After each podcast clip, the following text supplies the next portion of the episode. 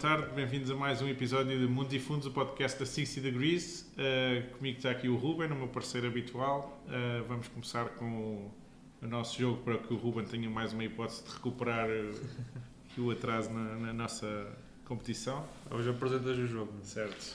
Então o que é que nós vamos ver? Num carro estavam um avô, dois pais, dois filhos, um neto. Quantas pessoas tinham no carro? Já está. Pronto. Tu acabaste de primeiro quantas é pessoas Três. já chegaste? Eu também cheguei a três. Boa. Demora mais tempo. Portanto, parece que mais um ponto para o Nuno. Está-se a, grava- está-se a cavar aqui um grande fosso em termos pontuais, mas pronto, eu espero um dia ainda conseguir recuperar. Na próxima.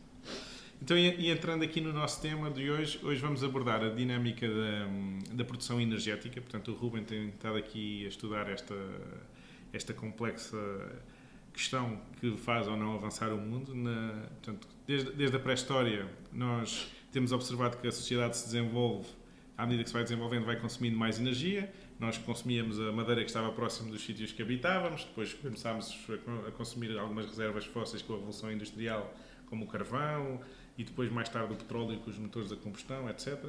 E agora estamos aqui numa encruzilhada em que queremos diminuir a nossa pegada ambiental, portanto, começar se calhar a consumir energias renováveis, mas que não conseguimos produzir tanta energia como precisávamos nesta fase.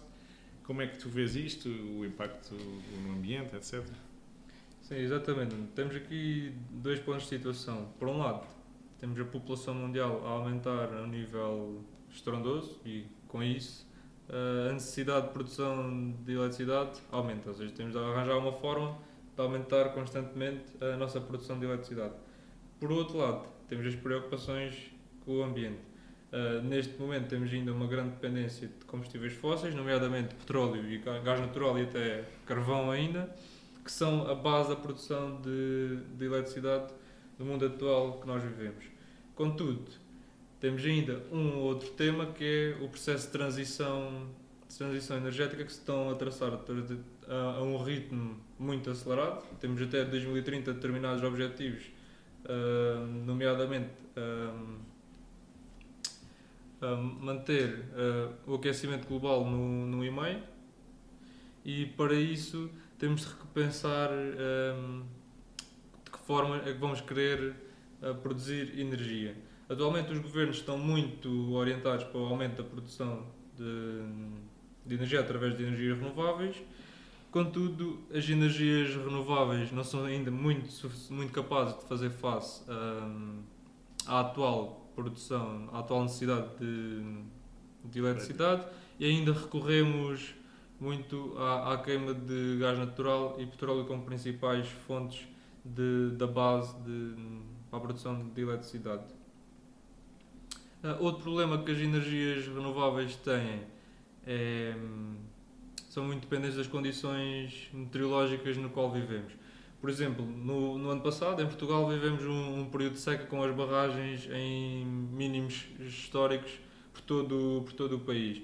Uma grande consequência disso foi que durante os meses de agosto e setembro não houve produção de eletricidade de- através de energia hídrica, de energia hídrica e essa é uma das principais fontes de energia renovável utilizada em Portugal.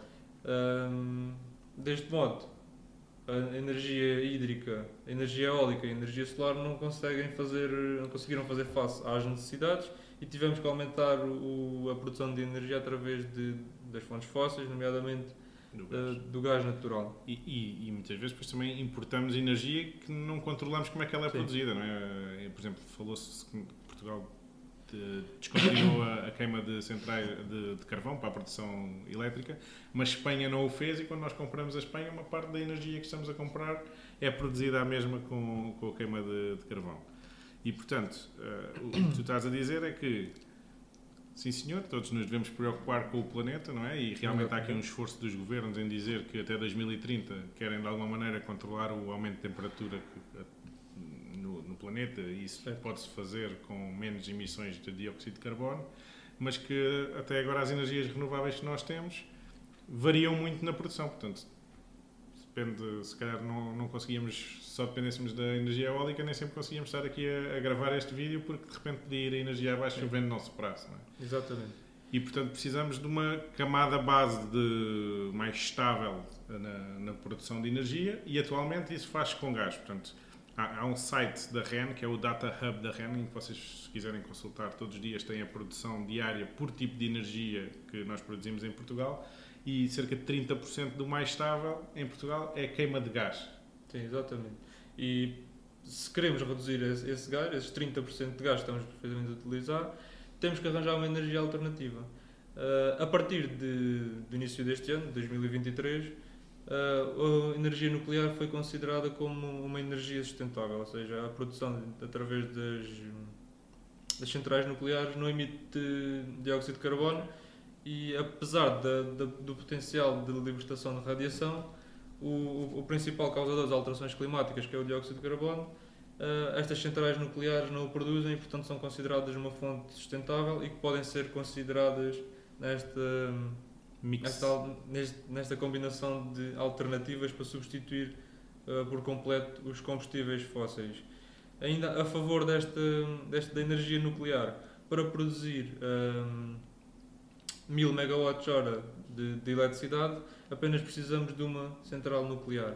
Isto comparando com outras energias renováveis, para, para hum, produzir a mesma potência de eletricidade, necessitamos de cerca de 460 eh, turbinas eólicas, ou seja, seria uma imensa, uma área enorme só para hum, Sim, nós, a esta quantidade de energia. Se nós pensarmos que Portugal, por exemplo, na última sexta-feira, que foi o último dia útil que já, já está tudo fechado, teve um consumo de cerca, em média, nas 24 horas, dividirmos o consumo total pelas 24 horas, 6.750 MWh, que equivale aqui a, nas contas do Ruben, ou a 6.75 centrais nucleares, ou cerca de 6 vezes 400 de 2.500 uh, turbinas eólicas sempre a produzir. Ou seja, teríamos Portugal cheio de turbinas eólicas e... O que, o que também tem um impacto depois ambiental, não é? Portanto, no, no, também se formos só ocupar todo o território com energias renováveis, também tem impacto ambiental. Sim, nomeadamente na biodiversidade e no, no, nos habitats dos, dos animais. Pronto, um, uh, um, um evento que veio acelerar talvez este processo da transição energética foi também a guerra na Ucrânia, pois uh, a Europa é um grande importador de energia e grande parte dessa energia vinha toda da, da Rússia. Com o despoltar da guerra e o, a imposição de sanções à Rússia, a Europa teve que repensar as suas cadeias de abastecimento e reduziu uma grande fatia do, do da importação de energia à Rússia. Um, embora o, o tempo este ano tenha estado favorável, temos um ano mais quente do que, o, do que o habitual e o inverno não foi muito rigoroso em alguns países do norte e os inventários de energia conseguiram manter-se durante o ano. Contudo, este processo de transição está cada, cada vez mais acelerado e temos que pensar em, em alternativas e energia nuclear de forma a compensar a, a intermitência da produção através de, das energias eólicas apresenta-se como como uma boa alternativa e que deve ser tida em conta pelos governos. Eh, com a evolução tecnológica, os desastres ambientais que levaram a grande descrença através de energia nuclear, como o caso de Chernobyl, pá, tendencialmente o risco será muito menor, tendo em conta toda a evolução que já houve. Em 1986, quando houve aquela catástrofe, eh, a, tecno a tecnologia, ainda para mais da União Soviética, não era, não era nem perto nem de longe aquilo que temos hoje portanto teremos muito menos risco e acho que, esse, que esses fatores devem fazer parte da, da equação dos governos na escolha de, de energias. Então, e, e, trazendo agora esta conversa aqui um bocadinho mais para o mundo dos investimentos, que é o que nós estamos a assistir é, ok, o mundo como um todo está a tomar uma opção de descarbonizar a economia, depois podemos discutir se todos os países estão a aderir ou se alguns estão a dizer Sim. que estão a aderir. Portanto, temos países que estão a crescer muito, como a Índia, países que têm problemas energéticos como a África do Sul e que se calhar estão à mesma a usar centrais a carvão e estão menos preocupados com as metas de descarbonização, mas considerando que o mundo como um, todo tem que mudar, os países que implementarem, uh, neste caso, a energia nuclear, vão ter uma vantagem em termos de fiabilidade da produção e da quantidade da produção energética e, portanto, as indústrias também vão ter uma, uma vantagem. Portanto, podemos, de alguma maneira, conseguir uh, dar um score geográfico de maneira a depois a selecionar investimentos também baseado com, na capacidade de implementar estas tecnologias, uma vez que, se calhar, na União Europeia, por exemplo, estamos a falar que foi considerada uma energia hum, sustentável, mas vemos poucos países a, enverdar por esse, por esse caminho, enquanto fora da União Europeia já existem alguns países a construir centrais. Certo, a energia nuclear é a energia mais fiável, até mais fiável do que o carvão ou o gás natural. Cerca de 93% do, do tempo que está a consumir o urânio, que é a matéria-prima subjacente, uh, esse tempo está a, 93% desse tempo está a produzir energia, enquanto através da queima de gás natural, por exemplo, apenas 50% do, do tempo é que está a produzir efetivamente eletricidade. E sim, um, já este ano, tanto a Índia como a China teram mostraram vontade de construir novas centrais nucleares e até reativar algumas centrais nucleares que já que haviam cancelado no passado. Portanto, nos países mais em desenvolvimento estamos a assistir já a uma, uma tendência crescente na adoção da, da energia nuclear. E, e em termos de segurança, desmilitarização ou militarização do mundo, não achas que o desenvolver essas tecnologias nucleares vai levar a que alguns governos possam aproveitar, olha, já que tenho esta tecnologia, é só aqui acrescentar mais uma bomba e faço aqui uma vertente nuclear.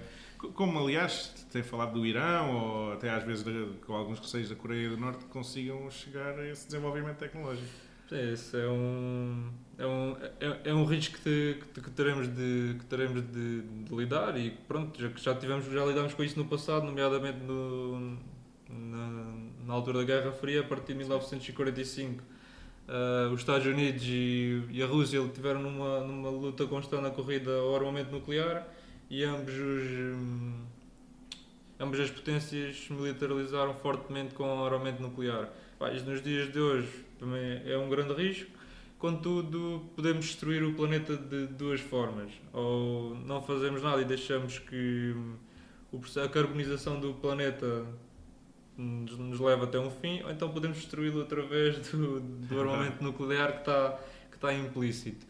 Contudo, do, o que o passado nos diz, diz que hum, os líderes mundiais, apesar de quererem fazer valer as, as, suas potências, ainda nunca recorreram efetivamente ao armamento nuclear e esperemos que isso não seja, não, não seja um problema para a humanidade no, no, no futuro.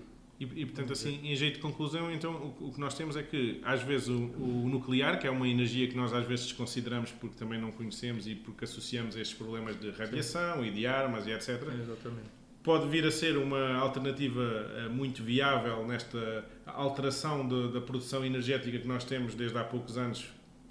Temos que mudar em poucos anos também uh, para cumprir estes objetivos e tornar o nosso planeta um sítio com mais capacidade de ser habitável durante mais tempo e, portanto, está na hora de desenvolver competências, de haver investimento neste setor e também de perceber que, se calhar, os países que adotarem mais rapidamente esta ferramenta, esta nova. ou, ou, ou reabilitarem esta, esta produção de energia nuclear no seu, na sua mistura de produção, poderão até ter uma vantagem económica num futuro próximo, enquanto os outros países ainda estão a, tentar a correr atrás um prejuízo. E assim. destacar também que a energia nuclear, apesar dos elevados custos que tem de construir uma central uh, nuclear, os custos de produção de eletricidade depois de montada a central são relativamente baixos e acaba por ter essa, essa vantagem competitiva que acabaste de mencionar.